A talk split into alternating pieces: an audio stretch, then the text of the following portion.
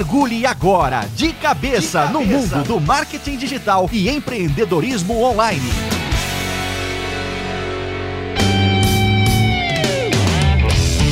Eu sou Eric Menal. Aqui é o Bruno Moreira. E aí, Brunão? Beleza, Eric? Cara, Oi? tu não pensasse que ia me ver tão cedo, né? De frente ainda assim. Que coisa mais linda, né? É verdade, hein? E primeira vez um lugar diferente, hein, Eric? A gente fora tá no... do, do, Skype, fora de gravações. A gente tá num pub, não tem cerveja ainda, ainda na mesa. Uhum. Tá rolando um rock aqui no fundo, Tá né? rolando um Espero rock aqui no fundo. Tá alto o negócio. não tem problema, faz tudo parte do, do show. Mas, cara, tu acabou me chamando pra esse bate-papo agora em cima da hora, mas foi por um motivo muito bom. Queres introduzir o nosso convidado? Vamos lá. Tá rolando aqui em Joinville, né, um evento chamado Oxigenando, Oxigenar, não Oxigenar. lembro. Obrigado, Adilson. Hum. Aonde, né, o pessoal da Sustentária também trouxe junto o Adilson Chicória, que é da IBM. O Adilson veio, fez um workshop, deu palestra, né, Adilson? Fez dois dias aí e veio falar sobre design thinking, né? É, justamente, isso aí. Boa tarde aí, pessoal. Legal, Adilson. Legal, Adilson. A gente veio aqui pro... A IBM veio para ajudar aí, né, nesse movimento Oxigenar aí, pelo convite para a organização aí do Ivan, né, e da Softview aí. É um prazer estar aqui justamente porque colaborar com o ecossistema de empreendedorismo das pequenas e médias empresas e as grandes corporações, né, que fomentam, né, a, a região de, de Joinville é bem interessante. Então, para mim, pessoalmente, né, falar sobre design thinking, falar sobre é, esse mindset do design, o que, que a gente pode fazer para inovar usando o design thinking é muito interessante. Então, é bem legal estar aqui nesses dois dias de workshop aí.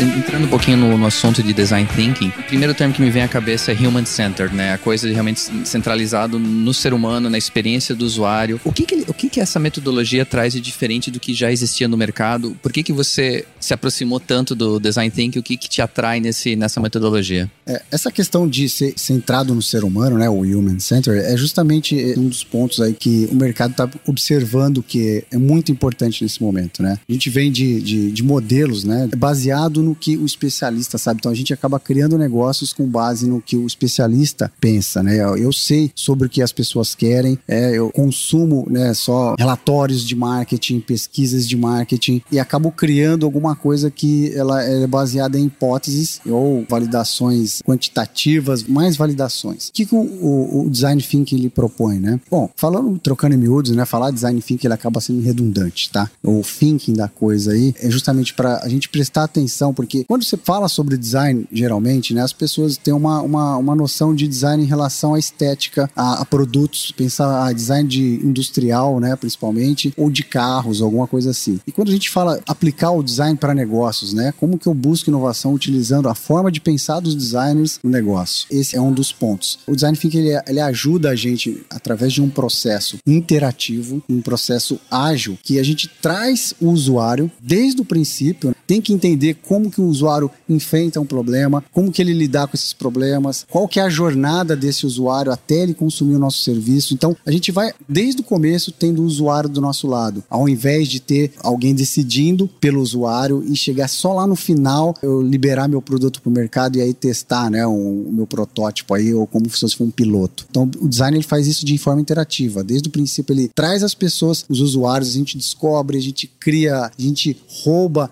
ferramentas de outras áreas, a gente faz etnografia, a gente faz brainstorms, a gente faz prototipação com essa visão do designer para ter a empatia, se colocar no lugar do usuário. E aí, a gente vai fazendo esse processo, traz o usuário para co-criar, ele participa de falar de ter ideias no, no, momento de ter ideias, depois que a gente já explorou, viu bastante coisas. Esse movimento, né, a gente chega até prototipar e entregar alguma coisa em termos de, olha, acabou o nosso sprint, acabou a nossa fase aqui, agora a gente já testou com o usuário, vamos lançar lançar o nosso MVP, que é o produto mínimo viável aí. E em design a gente fala, na área de service design, a gente chama de minimum valuable service, porque o serviço mínimo de valor, ao invés do que é viável, tá aí, é. uma, entra bastante na teoria de service design, que, que é a, a, minha área de formação. Então é isso. Design para negócios, né? Como o Thomas Watson Jr. disse, que é o, um, um ex-CEO da IBM, né? Que começou o programa de design lá em 1950, em meados dessa época aí. Ele falou o seguinte: good design is good business. Legal.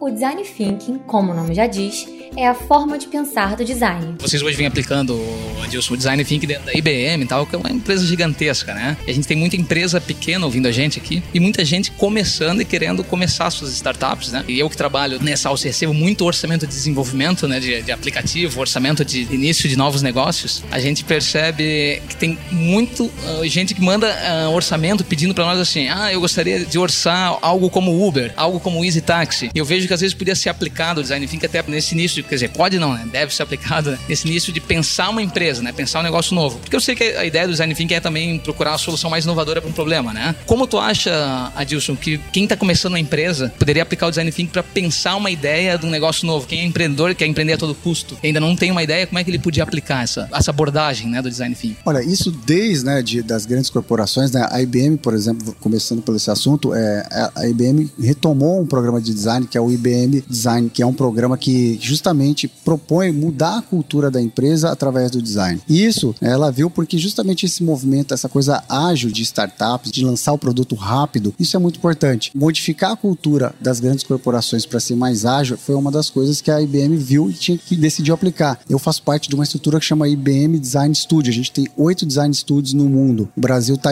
tá ainda construindo seu design studio, mas a gente já tem a estrutura aí preparada para ser conduzida. A gente já está conduzindo essas atividades dentro da IBM aqui, fora aqui no Oxigenar, né? E quando a gente pensa justamente nisso, nesse movimento de ser ágil, de proporcionar inovação, de olhar o que está acontecendo no mercado, isso acontece da mesma forma que a gente falou com as startups. Lá dentro, a gente tenta criar startups, ter células de inovação que operam dentro disso. Quando a gente traz isso para o mundo de startups, é a mesma coisa, né? Guardadas as devidas proporções, mas justamente pensando no seguinte: bom, eu quero ter um negócio, o que, que eu faço, né? Eu estudei muito Lean Startup, tive minha startup, falhei, né? Eu, inclusive, eu participei de um livro que chama Business Model Generation, que é justamente o lançamento do Canvas, fui um dos, um dos co-criadores desse livro. E nessa época que eu percebi realmente que tinha bastante coisa por trás da modelagem de negócio, né? Do Canvas, e onde eu descobri design thinking, tudo isso. E era um momento de startup. Eu falhei minha startup, né? Eu falei, bom, não, não tenho modelo de negócios e preciso justamente ver isso. Essa era uma pergunta recorrente, principalmente quem é de tecnologia ou é de uma área técnica. Ele fala o seguinte, pô, vou ter uma ideia, a gente tem que ter uma ideia, a gente tem que criar alguma coisa. E como é que você tem essas ideias? Como é que você faz? O design thinking justamente foi um caminho que eu, eu achei bem interessante para explorar essas novas ideias, explorar os problemas que o usuário enfrenta. E esse mindset de eu preciso olhar para o usuário primeiro antes de fazer qualquer coisa. Principalmente quem é da área de, de programação, de web, de agência, faz um app aí, faz um software e aí depois você vê o, o cliente chegando, né? Totalmente diferente, né? Quando a gente vê a evolução desse do mundo, principalmente de startups, né? Você vê isso saindo lá de 1980, alguma coisa assim. O Steve Blank, que é o primeiro cara que fala, principalmente de precisamos desenvolver o cliente, né? No, no, no mundo aí de startups, é um cara que percebeu que existe um padrão de recorrência. Esse cara, ele falou, a gente tem que criar um ciclo de antes de criar o produto, criar o cliente, descobrir quem é esse cliente, tentar dar um fluxo. Isso mais tarde virou o Lean Startup. Né? O Lean Startup propõe essa evolução né, da, da criação das coisas de forma iterativa, baseado em que, olha, tive uma ideia, legal, então o founder, né, teoricamente tem uma ideia, e aí eu vou validar essa, eu crio uma hipótese e vou validar essas hipóteses, né? E aí vou pivotando, que é o termo que a gente usa, né, para mudar de direção caso a minha ideia não, não tenha sido validada, alguma coisa assim. Quando a gente olha para o design, a gente tem um movimento dif diferente, né? Um movimento que, ao invés de eu tentar descobrir, validar uma hipótese, eu vou entender qual que é o problema que o usuário está inserido, qual que é o contexto dele, é qual que é a, a ecologia do, a gente chama ecologia do serviço na qual ele está envolvido, né? Quem são os stakeholders, quais são as redes de influência. Quer dizer, é ganhar conhecimento desse usuário. E aí a gente evolui com isso e aos poucos você vai tendo conhecimento e gerando, trazendo usuário para criar coisas. Do ponto de vista de, de, uma startup, né, a gente, por exemplo, eu faço um, umas mentorias em São Paulo, lá na, em aceleradoras, faço parte da escola de inovação e serviço, que é a AZE, e lá a gente tem justamente essa mentalidade de criar startups. Primeiro, elas focam no negócio e depois a gente vai ver se, tocando em tecnologia, que essa é a vibe hoje, né, é pensar quais são os canais, o que, que a tecnologia pode ajudar a gente. É, obviamente, tecnologia está em tudo, mas isso não é o drive que vai motivar a criação da empresa, pelo menos esse tipo. A gente busca criar negócios mais conectados com o propósito das pessoas, o propósito dos founders, mas é justamente usar o design para explorar isso. E, cara, vou te falar, quando você faz isso, é muito fácil ter ideias. Porque você navega em jornadas, você navega em ferramentas, em modelos, que faz você entrar na vida do cara, né? E faz você trabalhar de forma co-criada. O time, né? O founder tem que estar tá conduzindo isso com os founders, o staff tem que estar tá fazendo isso, porque ele tem que ter o conhecimento de estudo. E quando ele vai navegando nisso, né? A gente chama, a gente chama isso até de design sprint, né? Que é uma forma de aplicar o design thinking dentro de um time frame, né? De agile, né? O sprint. Então você define lá, hoje a gente faz sprints lá em São Paulo de cinco dias. O Google Ventures faz de, de quatro dias, uma semana só. A gente faz de semana, em, em dias separados, porque a gente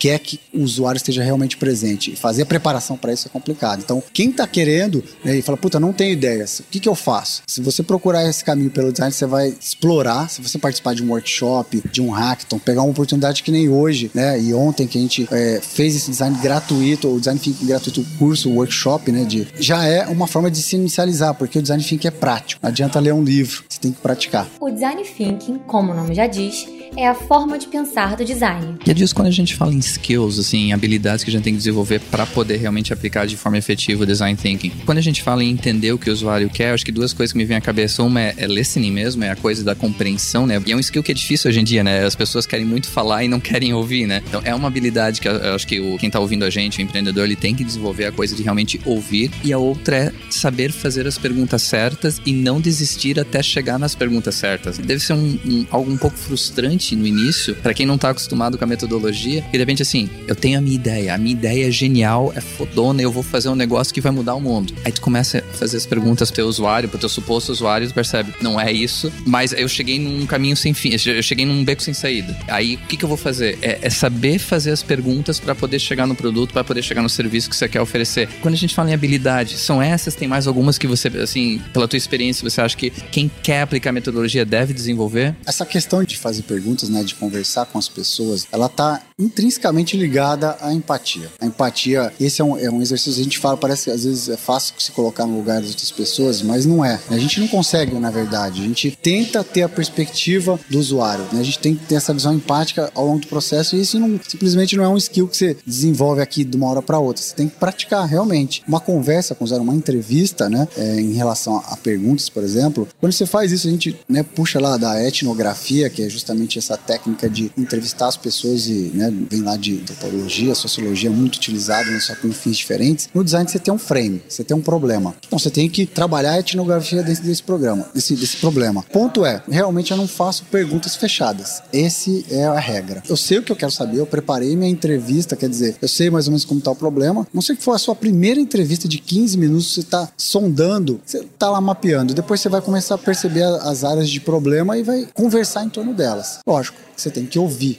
você vai fazer perguntas de que abertas, né? Vai estabelecer aquele contato inicial que a gente chama de é, se você se conectar com o usuário em termos de estabelecer o rapport, né? Falar com ele, ganhar uma confiança. Lógico, tem técnicas, né? Você oferece brindes para atrair os usuários inicialmente, mas na hora que você está ali na entrevista olho no olho, às vezes é bom fazer, né? Normalmente é bom fazer isso em dois, ou você grava, ou grava em vídeo. Se você tem uma boa conexão com o usuário, né? Só de conversar, legal. Tem os usuários que talvez você tenha que a gente cria algumas ferramentas para ele se mais em termos de desenhar uma, uma jornada, para ele começar a falar. E aí é uma conversa que você realmente ouve e faz as perguntas nos pontos que você percebe que é, me fala mais sobre isso aqui. Você comentou um ponto que você acha que dá para explorar mais, está mais conectado com o seu interesse né, de empreendedor. Você, você começa a explorar, né? Você não vai chegar e falar para ele, né? Eu falei isso ainda hoje, né? O pessoal, a gente tem uma tendência justamente de fazer perguntas retóricas. E aí você chega o cara fala sim ou não. Aí você não aprendeu nada, tá? É, esse é um dos pontos aí. Então, essa questão de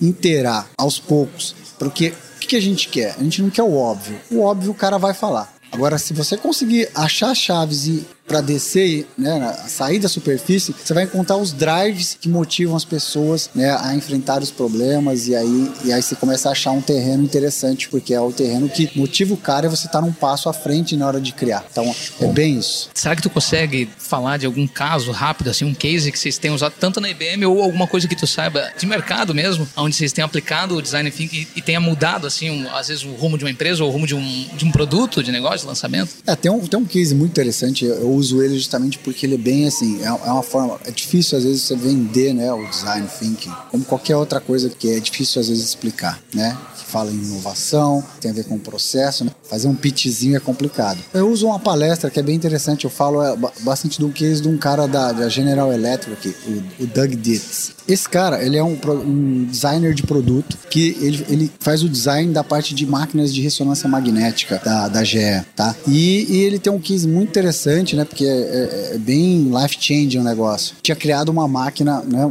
Um design de uma máquina que foi premiado e estava justamente num hospital, né? No hospital de crianças, olhando essa máquina, falando com o operador, falando, nossa, essa máquina aqui, eu ganhei o prêmio disso, ela tem a tecnologia não sei o que, o design ganhou não sei o que lá e tal. Todo, né? Contente, orgulhoso do trabalho que ele tinha feito quando chega uma criança com o pai e a criança tá meio chorosa, assim, uma menininha, e ele ouve o pai falando para ela: Olha, a gente já conversou sobre isso, filha, a gente tá, a gente, né, já falou sobre isso, quer dizer, o cara não tem mais o que falar, o pai não tem mais o que falar. Então, nesse momento, o Doug percebe e fala: Cara, para quem que eu tô criando alguma coisa, tô aqui me vangloriando de um super puta design, e aí não tô criando, não, tô resolvendo esse problema, tô, tem uma criança aqui que tá sofrendo, e aí ele sabe, descobre que tem um universo, porque quando uma criança não consegue fazer um exame desse, porque ela tem que ficar imóvel, é, tem um barulho absurdo ali na, na, na, ressonância magnética, que tudo é diferente. A, a, criança chega ali, ela fala: Nossa, o cheiro não é o cheiro da minha casa, não é o cheiro do meu pijama, não é o meu pijama, não é a minha roupinha. Ela tá é entrando é minha... num buraco ainda, é, né? Com um barulhão. Justamente, né? é, não é minha mãe que tá aqui, eu não conheço essa pessoa, eu não posso me mexer, o que acontece, né? A pessoa, ela entra em pânico, a criança tem que ser sedada.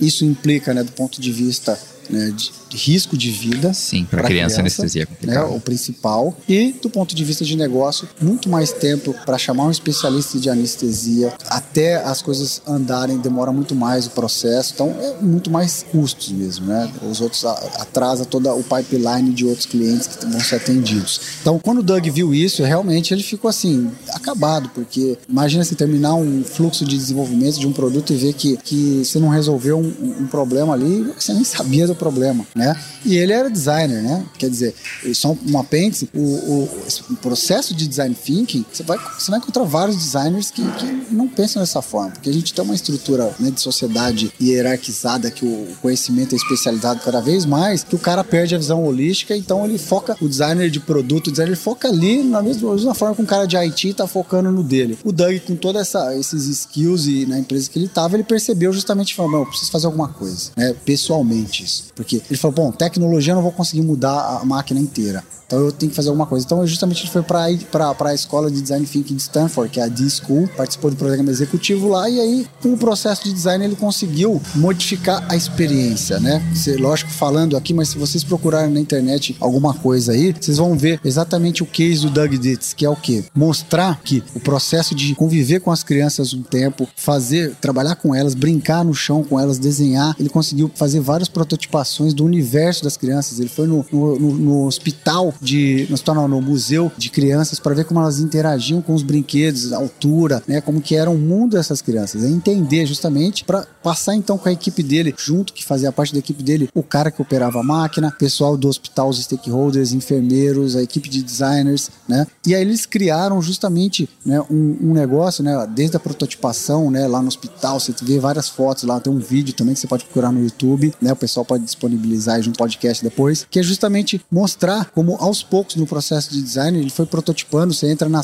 na sala de prototipação, ela tá cheio de pelão em cima do, do, da máquina de ressonância magnética, simulando plantas com desenhos, uma boneca, o operador ali com uma roupa diferente um e tal. infantil mesmo, é, né, de, Na prototipação. Uhum. Até que ele chega na entrega, né? Que na, na apresentação esse é o clímax, né? Você olha ali é o contraste, mostra aquela máquina toda branca, asséptica do começo, né? Totalmente tecnológica, né? Parece que o cara tá lá na, na, na entrando lá no, no, no, filme do Star Wars, aquelas cenas de, né, que tem o, o cara tá lá no, no, num planeta, lá, até esqueci o nome agora, mas seria legal lembrar o nome se fosse o caso. A gente vai receber e-mails de ódio agora dos fãs do Star Wars. Porra, rapaz, eu, eu, esqueci lá o nome, mas daqui a pouco eu lembro. Mas foi lá onde que os caras fizeram os clones, tá?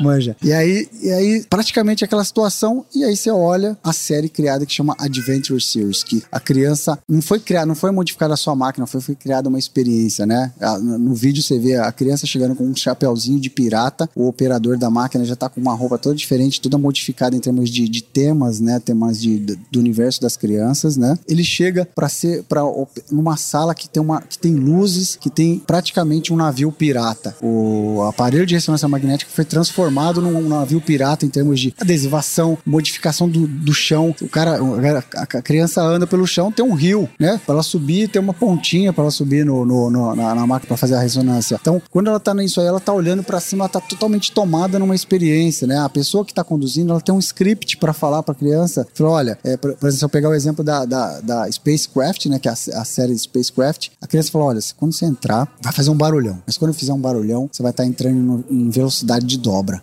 ele envolve a criança com a história, com o storytelling, né, com o ambiente, com a luz, com a experiência, né? Tem uns que tem luzes, aquários com bolhas e tal. Então tem praticamente umas sete séries que eu vi lá de tem de barco, tem de é, a jungle que é né, floresta e tal. E você olha o ambiente inteiro modificado. Criar uma experiência onde a criança cocria o valor daquele serviço, né? Porque sem, sem usuário não tem nada. Então, isso, isso é, um, é um dos cases que marca mesmo. Você assiste o vídeo, cara, você até lacrimeja, corre uma lágrima, você, você não tem como que não se emocione com isso, tá? E esse é um caso que eu uso bastante para falar um público bem genérico, porque, cara, se o cara não, não consegue perceber o valor que dá para aplicar nisso, né? Vai ser realmente, você vai ter um trabalho muito grande para vender para ele.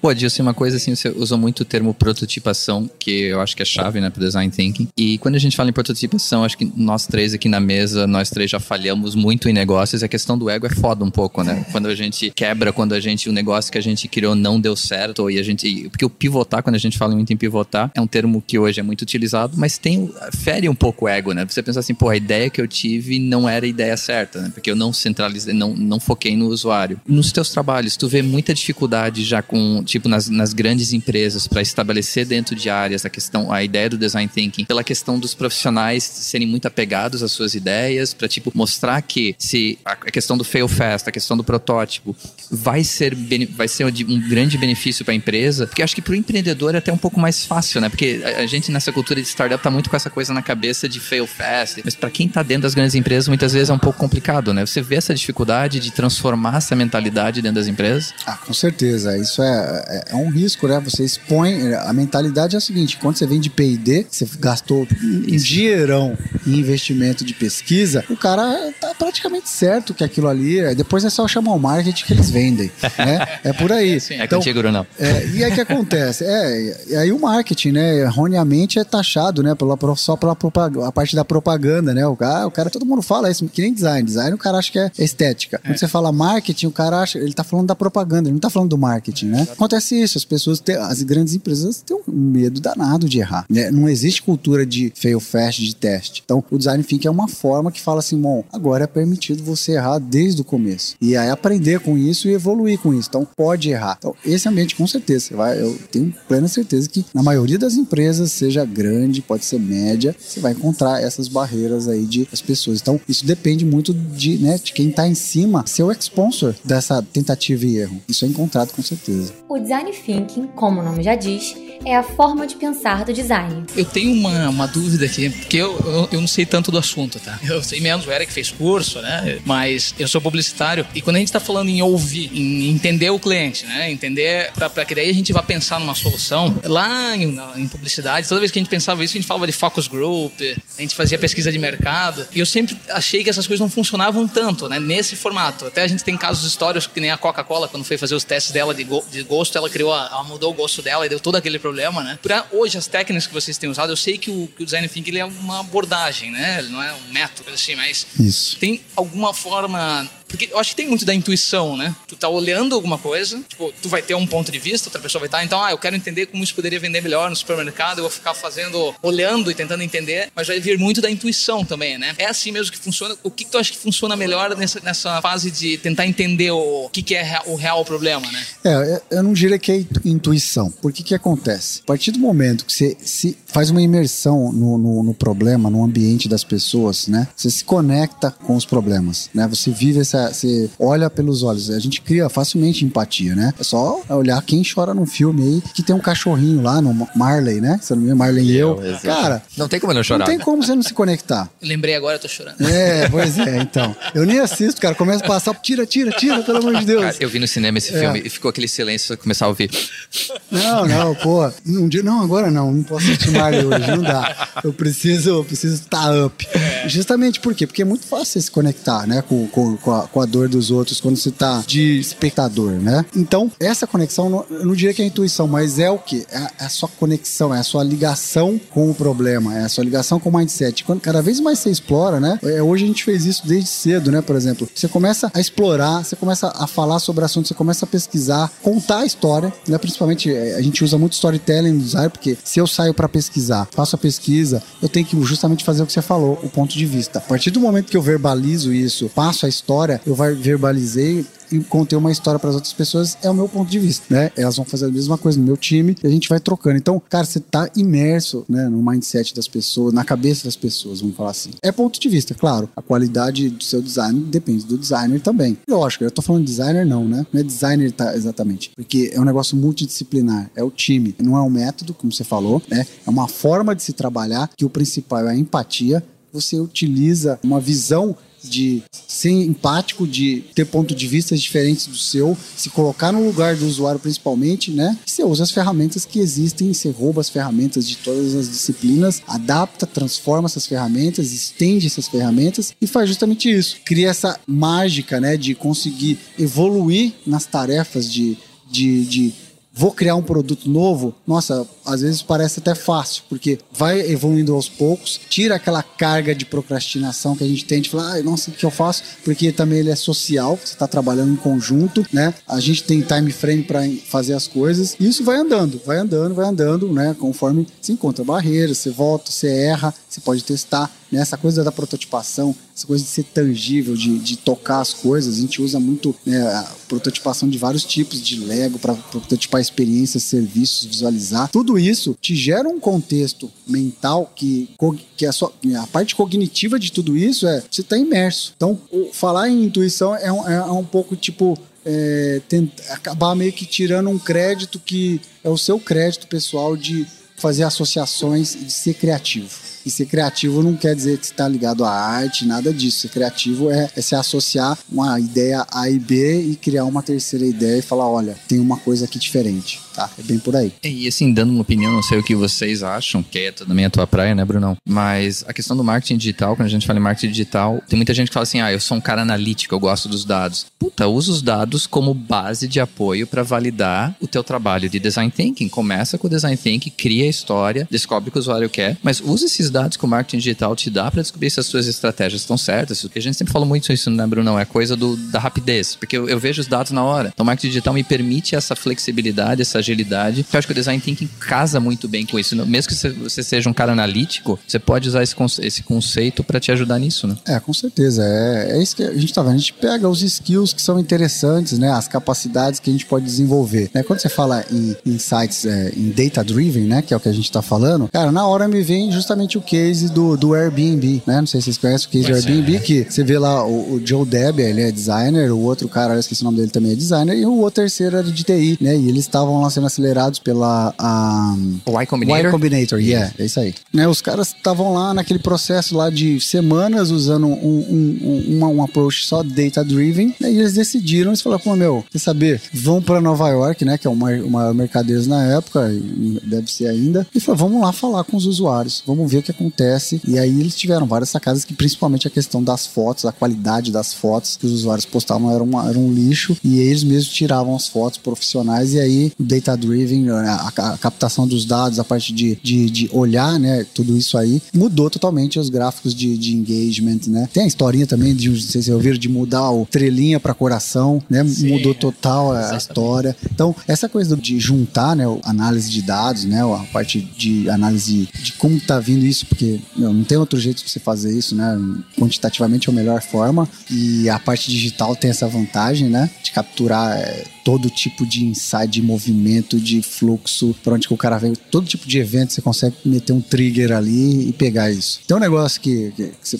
você pesquisar na internet, que eles chamam de insights híbridos, que é justamente juntar né, esse mundo do big data, do, da, das coisas digitais, com insights né, dentro do design thinking, tá? Então chama insights híbridos. Aí Dio, acho que tem um paper lá falando sobre isso. E é, é justamente isso. Você tem que capturar, você tem que usar as ferramentas que você tem e juntar. Porque montar os perfis, você tem dados para ajudar você montar seus perfis qualitativos e que dê substância para isso, é super bem-vindo. E, né, acho que todo mundo queria ter esse, essa possibilidade. Bem, para o Adilson, sei que ele tem outro compromisso. Eu vou encerrar assim falando. É engraçado ouvir isso tudo, porque parece uma coisa tão óbvia, né? Quando tu vai criar, quando tu vai partir para alguma coisa, vou abrir uma empresa, tu tinha que pensar primeiro se aquilo vai vender, se aquilo atende quem tu tá querendo atender, né? Parece uma coisa tão óbvia. Só que a gente sabe também que em tempo de crise, pressão, principalmente tá, até em empresas grandes, né? Que tu vai trabalhar, ah, tu vai escolher sempre o caminho mais certo, né? Para as coisas, o caminho que ninguém vai te encher o saco, né? O caminho que, é, que, já foi usado várias vezes, né? Paradigmas, né? A gente fica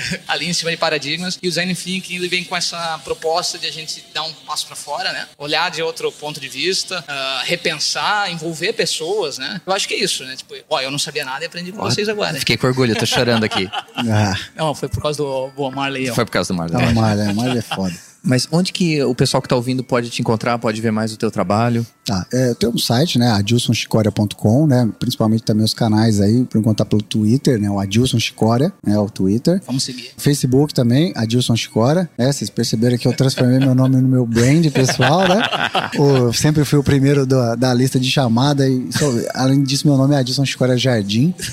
Então, galera, é. cara, aí então já viu, tô falando, vou usar Adilson Chicoria, que é isso aí. Então, vocês podem me achar nesses nesses, nesses handles aí. Só me procurar, tô sempre disponível aí pra trocar uma ideia. Legal, e antes da gente terminar, eu queria só, como a gente sempre tem a dica do episódio, a, além de vocês checarem o site da Dilson, ver o trabalho dele, duas dicas que eu vou dar, até pro Léo poder usar a vinheta, né, que ele aposentou. Use sua cabeça. Ferramentas práticas para gerar resultados. E uma coisa que não pode esquecer, a gente tá falando de design o episódio inteiro, tem que mandar um abraço pro Bruninho, né, cara? Ah, é verdade, tem que mandar um abraço pro Bruninho. Ah. Mas duas dicas legais, uma é o curso da Universidade da Virgínia no Coursera. Eu achei o curso deles muito, muito, muito bom. Então, quem puder, quem quiser fazer, eu acho é uma dica legal. E a outra é o podcast da Gayle Allen, que é Curious Minds. Ela tá acho que no quarto ou quinto episódio, ela fala muito de design thinking. O episódio que eu vim ouvindo na viagem hoje foi a entrevista com o fundador da D-School. Então foi uma entrevista muito legal. O episódio número 3, para quem chegar, que é. David Kelly. Exatamente isso, cara. Uhum. Assim, é uma, são as dicas legais pra gente, pra você que quiser. Posso estender a sua dica claro. do David Kelly? É, é, os irmãos Kelly, né? Ele, ele tem um livro fantástico, cara, chama Creative Confidence. Essa história do Doug tá aí, mas várias outras histórias que você vai perceber que por trás do design thinking, né, ainda você tem que é, é, justamente trabalhar em liberar sua confiança criativa, aquele negócio que foi sendo matado ao longo desde quando você era criança e que falaram que você não pode fazer mais, que você não é mais criativo. Então esse livro é um super super leitura legal aí. Pô, a gente vai colocar o link também no, no é. post do episódio. Se você comprar no Kindle, então tem a parte do Audible, você pode ouvir também, é bem legal. Pô, show Caraca. de bola. E cara, vamos agradecer também o pessoal do It Be Pub, né? Que o ambiente bem legal. Vamos ver se a cerveja é boa, né? Verdade, o Rafael Anchieta aqui, que, que é quem tem todo o equipamento aqui da rádio e a gente tá usando ele. Por isso tá essa música diferente aí pelo fundo, pra quem já conhece, né, o podcast. Isso, e o Rafael vai ter que fazer um curso contigo pra aprender a segurar o microfone, né? Puta que o pariu, hein? Não tem as manhas, né? Mas eu fiquei me sentindo o Jô Soares aqui hoje, entrevista ao vivo, assim, tete a tete, eu nunca tinha feito. O Eric já, né? Que já entrevistou outras pessoas, né? A gente tava acostumado já a fazer por Skype, até o pessoal do Orlando City, o pessoal do HubSpot que a gente entrevistou, né? Uhum. Bem legal. Adilson, obrigado pela tua disponibilidade. Cara, obrigado mesmo, Adilson. Só na correria aí falando o mesmo assunto todo o tempo inteiro aqui. Obrigado por, ah, pelo teu tempo. Tranquilo, obrigado. Eu que agradeço. Valeu. Um abraço aí a todo mundo. Pessoal, Valeu. grande abraço. Até a próxima. Um abraço, até mais. Tchau, tchau.